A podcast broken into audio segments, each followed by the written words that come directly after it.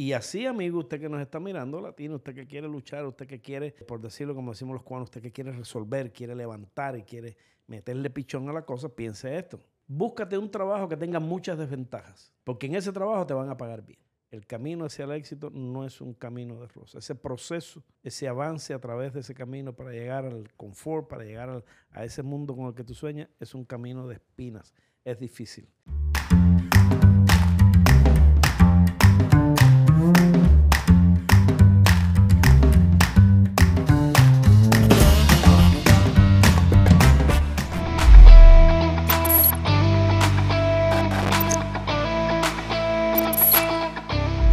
Bienvenidos a un nuevo episodio de mi podcast Muy Jardón. Yo soy Luis, su anfitrión. Los saludo, le doy las buenas tardes, buenos días, buenas noches, feliz madrugada. No importa la hora que nos esté mirando. Escojan bebida y comida preferida que hoy vamos a estar hablando con Daneisa. Bienvenida, Daneisa, ¿cómo estás? Muchas gracias, Luis, por tu invitación. Una Feliz. maracucha, una maracucha que me estaba diciendo la voz de la conciencia que no parece maracucha. No, yo soy maracucha, 100%. Eres de Maracaibo original, Sí, señor. de los independientes de Maracaibo. Sí, señor. Qué bueno. La República Independiente. La República Zulia. Independiente Arepera de Maracaibo. Y platanera. Platanera. Que, cuéntame, Daneisa, ¿cómo, cómo, ¿cómo fue la vida de Daneisa? Porque Daneisa es abogada de profesión. Sí, sí, yo estudié contaduría primero, me gradué y luego quise estudiar derecho. Me encanta el área tributaria. Y luego hice un posgrado en gerencia tributaria. Este, estudié Dios mucho mío, tiempo. esa mujer es controladora que joder. Sí, no, no, no, no. Conmigo que no cuente. Me estaba, yo la vi que me estaba mirando así, como diciendo, no, no, no, eres contadora. Contadora. A, a contar a otro. Contadora, abogada y administradora. Dios mío No, santísimo. no, Esta mujer es perfecta, es la sugar perfecta. El feminismo, el feminismo se presenta con el pelo color rubio. Así mismo. Así. Y entonces, ¿y cómo te fue con ese, con esa Bueno, me fue muy bien, me fue muy bien, gracias a Dios estudié y trabajé muchos años. Todo eso en Maracaibo. Todo eso en Maracaibo, correcto. Trabajé y me gustaba mucho el área que estaba desempeñando. Manejaba y administraba estacionamientos a nivel nacional en Venezuela, en todo Caracas, Ciudad Bolívar, Maracaibo. Varios estados teníamos estacionamientos y yo era la que los administraba. Eh, estuve allí como, como seis años, siete años trabajando en eso. Dime algo nuevo que no me haya hecho todo el mundo. Como decíamos en Cuba, se acabó la diversión. Llegó el comandante y mandó a parar. Sí, bueno, por razones mm, que no estaban en mi, en, en mi vida, yo no, Right. no pensé, este, vine a estudiar acá, a este país, y me gustó, me gustó bastante. Vi gran potencial, eso fue lo que vi. Así, dime si te gustó. Me te gustó. gustó. Te gustó. Sí, sí, me gustó. Y más porque hay que, hay que decirlo, al menos que tú tengas algún problema en decirlo, las cosas en nuestros países no están bien. No, yo no Y tengo ningún más, y problema. más en ahora en la Latinoamérica roja que estamos respirando. Ese es un tema que hay que tocarlo porque hay muchos latinos, mucha gente migrante que nos está mirando. ¿Qué pasa en nuestros países que la izquierda sigue avanzando? Sí, Y, y nos confundimos una vez y lo volvemos a hacer. Y, y eso es lo que en la mayoría, en la inmensa mayoría de los casos, salvo que haya eh, cuestiones de, vocación, etcétera, de pasión, de deseo de ir a otro lugar, nos pasa esto que, tenemos que irnos de nuestro país porque alguien no nos deja funcionar. Y, y te digo, no sé si tú piensas igual. No hay nada más lindo, ni más rico, ni más dulce que nuestros países. sí, señor. Y, y soñar con volver. Porque eh, es la tierra de uno. Es lo que te vio crecer. y yo eso- siempre voy a extrañar mi país. Totalmente lo extraño siempre. Todo el tiempo. Eso depende de la tortilla. Exacto. Uno puede estar muy bien. ¿Sabes por qué te digo que depende de la tortilla? ¿Por qué? Porque hay gente que no. No, Que amor, depende porque en un momento así tú, tú estás ya haciendo tu tortillita con la aceite, entonces está ahí la vira Ujú, y la tortilla se vira. Exacto. Así Por ejemplo, en el caso mío, ya se vira, yo no quiero regresar. He hecho mi vida aquí, llevo muchos años aquí y entonces a la hora de regresar es, ¿quién va a regresar? ¿Voy a dejar una Sí. parte de mi vida aquí? Porque ya hay una vida aquí. Sí, sí. Aquí están mis hijos, están mis nietos, que no tienen absolutamente nada que ver con nuestros países, más que lo que los abuelos les hemos enseñado, más que la conversación a la hora de comer, de sentarnos a la mesa con nuestros abuelos, nuestras añoranzas, nuestros recuerdos, nuestros temores. Sí. Ya yo no le puedo hablar a mi familia de regresar a mi tierra querida, a mi pueblo, a mis cosas, a mi música. Ya ellos aman más a Bad Bunny que son cubanos. y esas cosas son las que a veces la gente no entiende, la gente que está allá en nuestros países todavía no entienden que, que emigramos y la emigración es puro dolor. Conlleva muchas cosas, pero cuando yo le digo que quiero volver, es porque, eh, y lo he hecho, yo he ido dos meses, tres meses, estás allá, luego te, está, te absorbe otra vez la situación, tú dices, no, me quiero regresar, pero pero está bien lo que tú dices. Este, yo no, yo no, estoy en contra. Yo también. Lo, lo, que pasa es que estamos hablando en dos tiempos diferentes. Sí, totalmente. Y es lo, lindo, yo lo entiendo. Y es lo lindo de una conversación. Tú me estás hablando de tu momento, de tu tiempo, de lo que tú piensas ahora. Y eso es lo que es. No hay otro. Tú no puedes pensar de aquí a 10 años, ni vas a pensar tampoco en el pasado hace 10 años atrás. Es el momento, es lo que tú estás sufriendo ahora. Y eso es lo que nosotros le queremos enseñar a la gente que nos está mirando. El camino duro que nos espera a los que nos tenemos que mover salir de abajo de la piedra, debajo del salirnos del caracol de nosotros. No, y hay que moverse. A buscar otro caracol. Así es. Si no estás cómodo, tienes que moverte. Exacto, hay que salirse del caracol porque ese caracol te lo van a romper. Sí, Definitivamente. Y la intención de nuestro podcast de hoy es que tú le digas a esa gente cómo tú te has ido abriendo paso y has ido creando lo tuyo y has tenido que dejar, incluso porque acá no estás ejerciendo como abogada. No. No, no estoy ejerciendo ni como contador tampoco. Entonces la vida te puso en una situación, eh, Danaisa, en que eh, nunca se pierde el conocimiento, ese tiempo de universidad, todas las cosas que aprendiste ahí, pero eso se fue por la borda. Exactamente. No estaba en mi plan de vida. Nunca, nunca yo decidí, bueno, sí, yo, esto es mi proyecto, esto es lo que voy a hacer. Es muy duro, no, no, para nadie es un secreto, es muy duro, pero yo le doy gracias a Dios ante todo de que cada paso y cada movimiento que he dado me ha llevado a algo mejor. Y por eso le digo hay que moverse, hay que moverse y no me arrepiento tampoco, aunque lo extrañe mucho, no me arrepiento de estar aquí, me ha ido muy bien, he emprendido en la industria de la belleza algo totalmente diferente a lo que yo venía haciendo, a lo que estudié, a lo que me formé. ¿Y alguna vez pensaste que, que ese iba a ser el cambio? ¿Alguna vez te pasó cuando estabas allá en Venezuela? ejerciendo como abogada, como en contaduría, las cosas que tú hacías, como una profesional. ¿Te pasó por la mente alguna vez estar en, estos avatares de, la estética, de la belleza? Yo incluso tuve un salón de belleza en Maracaibo, pero no, no, no estaba atendiendo, no era yo la que atendía. Lo, yo lo, lo, puse, tenía mi personal. Duré muy poco tiempo, como un par de años, porque yo pienso que el ojo, el, ojo del dueño engorda el ganado. Y si tú no estás allí metida, entonces como que no daba buenos resultados. Y eso era lo que me estaba pasando. Yo trabajaba en mi área, pero tenía esto a la par y no, no, no, no creció como yo, yo esperaba. Entonces yo lo cerré, pero no me imaginaba trabajar yo misma en esto. No, para nada. Estoy aquí y me siento súper orgullosa de mí misma, de que lo he logrado y que cada día me preparo más para llegar más mm, donde yo quiero estar. Dijiste algo ahí que no es por vanidad.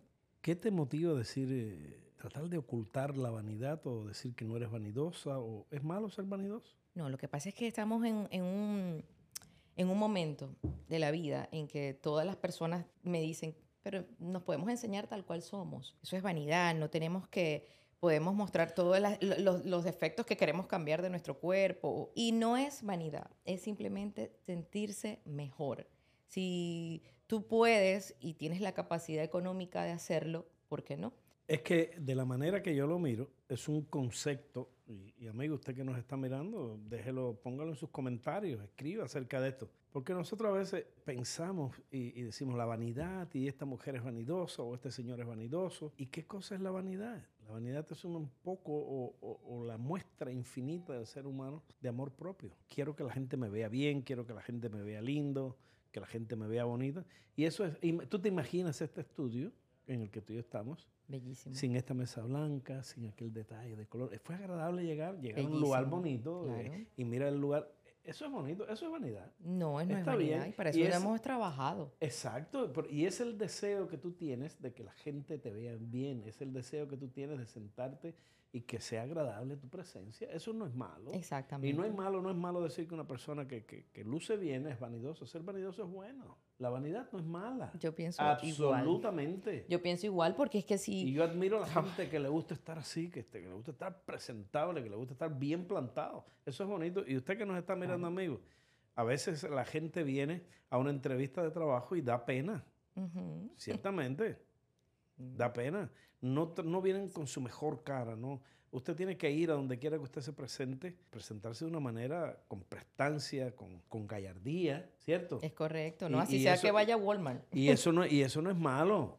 Exactamente. Bueno, y llegaron los momentos difíciles, llegaste aquí a Miami y, y- y ¿qué hiciste? ¿Cómo, ¿Cómo fue? Porque es bueno para la gente saber, bueno, los primeros días eso, ¿cómo fue? ¿Cómo te fuiste asentando? ¿Quién te ayudó? ¿O recibiste la ayuda necesaria? O podemos decirle a la gente que hay mucha gente que viene y recibe ayuda, tiene familia aquí, hay gente que está sola. De todas las maneras, señores, se puede. Sí se puede, claro que sí.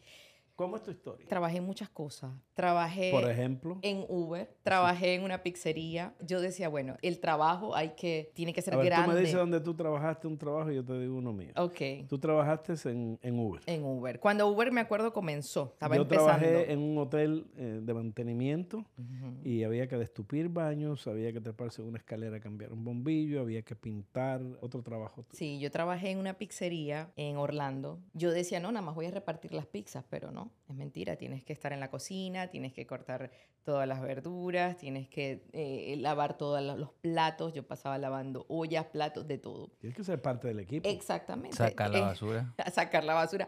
El, el repartidor hace más que, que el mesonero, todo.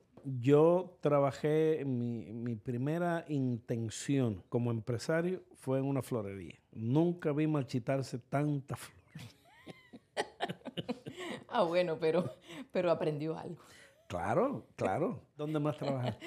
Luego trabajé en... eh, luego estudié para sacar un certificado de, de notario y empecé a hacer documentos. Yo hacía documentos, hacía peticiones, asilos, todo, todo tipo de documentos. Pasé un tiempo haciendo eso, unos años, pero después dije, no, no voy a seguir trabajando en esto. Yo trabajé en la construcción, haciendo, abriendo huecos, ayudando a poner, había una excavadora que hacía las zanjas, y entonces después íbamos un grupo detrás rectificando. Fueron tiempos difíciles para mí.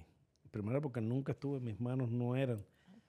eh, yo, yo soy ingeniero de profesión y mis manos no estaban adaptadas. Pero yo lo hice, lo hice por mi familia. Claro. Y, que se- psicológicamente mm, afecta, a mí me afectaba. Pero yo decía, no, yo tengo que, que engrandecer lo que yo estoy haciendo, porque esto es temporal. Yo de aquí voy, voy, siempre he tenido la convicción, siempre Luis, yo de aquí voy para adelante, yo voy más arriba.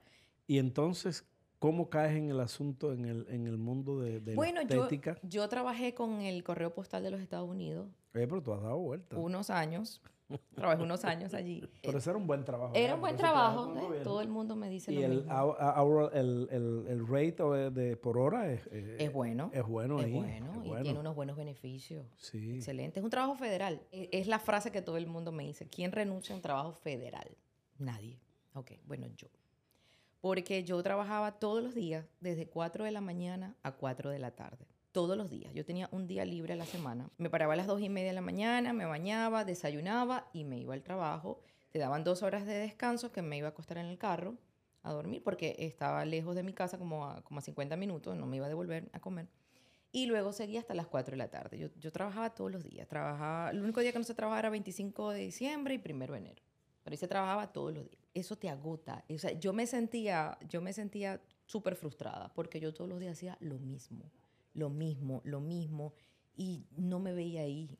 Como otras personas que están ahí, que, que mis compañeros y los adoro, pero señores de edad, a, a- edad súper avanzada. Un señor que, que era mi compañero que, que- que se ponía oxígeno y, y luego salía a hacer la ruta. Y yo, wow, o sea, la gente, no sé cómo llega a esto. Yo no voy a poder llegar a esto. ¿Cuánto pagaban ahí? Yo ganaba en ese entonces como 36, 38 la hora. No, yo sacaba muy bien, pero no, no, no tenía tiempo ni de gastarlo. A ver, pongamos en contexto una cosa porque hay mucha gente que no, no la quiero confundir. Un trabajo como ese tiene ventajas y desventajas. Tú has mencionado hasta ahora solamente las desventajas. Ahora, ¿por qué te pagaban 36 pesos la hora? Por tantas desventajas que tú estabas afrontando. Exacto. Y así, amigo, usted que nos está mirando, latino, usted que quiere luchar, usted que quiere, por decirlo como decimos los cubanos, usted que quiere resolver, quiere levantar y quiere meterle pichón a la cosa, piense esto. búscate un trabajo que tenga muchas desventajas, porque en ese trabajo te van a pagar bien. Y es la gran ventaja que tenía ese trabajo. Y es el trabajo que usted tiene que aprovechar para reunir dinero, para hacer su colchón de economía, para coger plata, para comprarte tu casa, para empezar, para hacer muchas cosas que se pueden hacer en un trabajo que, se, que te pagan bien. Porque 36 pesos la hora, estamos hablando de que usted estaba ganando alrededor de 1.400 pesos a la semana. Incluso o algo si así. hacía más. Y si hacías overtime te pagan más. Ese es el trabajo donde usted puede darse la oportunidad de ahorrar dinero, de ir creando las condiciones para dar un salto. Y esa es la gran ventaja de ese trabajo. Ahora, ese trabajo, que lo pongan usted en la puerta de un lugar, usted puede entrar, pase usted, uno, usted no puede pasar, enséñame el ID, esos trabajos, pues por supuesto te van a pagar 10 pesos la hora y lo que tú vas a sobrevivir, terminaste, no tienes que hacer nada, no tienes que pensar, no tienes sacrificio ninguno y te vas a la casa. Ese trabajo tiene muchas ventajas de ese tipo. ¿Cuál es la desventaja de ese trabajo? Que no te pagan, porque no haces nada. Ya de ahí del correo saltaste. Sí, ya del correo mm, me fui a hacer lo que hago ahora mismo. ¿Por qué? Porque, como usted dijo, yo invertí, ahorré y pude dar ese salto y puedo decir que es que siempre va a ser duro el comienzo, pero yo tenía un colchón que me ayudaba a aguantar lo difícil que fue. Tenía este tu comienzo. respaldo que tú creaste. ¿Cómo creaste ese respaldo? En condiciones difíciles. Exactamente. Mientras más fácil sea tu situación, mientras más grande sea la, la caja esa de confort en la que tú mismo te metiste, más difícil va a ser salirte de ahí. Más alta es la cerca. Ujú. Y usted que, que nos está mirando, amigo, piense eso y sepa eso. El camino hacia el éxito no es un camino de rosa. Ese proceso, ese avance a través de ese camino para llegar al confort, para llegar al- a ese mundo con el que tú sueñas, es un camino de espinas. Es difícil. Y así fue mi camino y así, así ha sido el Así tuyo. ha sido el mío. Y ese es el orgullo con el que nosotros podemos hablar con nuestras familias. Sí, señor. ¿Cómo se llama el, eh, el- el negocio que fundaste? Ok, mi, mi estudio se llama Masi Rubí Skin, como mi apellido, Masi Rubí. Me enfoco en el camuflaje de estrías, cicatrices y la técnica cero tinta. No hago muchos procedimientos porque todo está en estrías y Sí. cicatrices. ¿Dónde está tu, tu estudio acá en Miami? Estoy en Orlando. Ah, estás en Orlando. Sí, yo no estoy en- tienes lo- no tienes ningún estudio. Yo trabajo acá. acá, sí, yo también tengo un estudio acá en Hialeah Garden, trabajo en una suite, es más pequeña, y aquí atiendo clientas, estoy viniendo cada dos semanas o mensual, dependiendo, hago mi agenda y las puedo venir a atender. Y como los procedimientos se hacen cada 30 o 45 días, pues se hacen tres sesiones, entonces siempre me toca venir a volver a atender a ese cliente. Qué bien. Fue un placer No, un placer para mí estar aquí. Eh, tenerte acá, conversar contigo, descubrir este mundo de, de- de tratamientos de la piel, del skincare, que es extremadamente difícil. ¿Cómo la gente te puede, te puede localizar en, en- en tus redes sociales? Todas mis redes sociales son Más y Rubí Skin, Facebook, Instagram y TikTok. Más y Rubí Skin. Y a usted, amigo, muchísimas gracias por observar nuestro podcast. Denos like y nos vemos ahí en la calle, nos vemos en Instagram, en Facebook. Síganos, pónganos su comentario. Gracias, gracias por seguirnos. Gracias. Chao.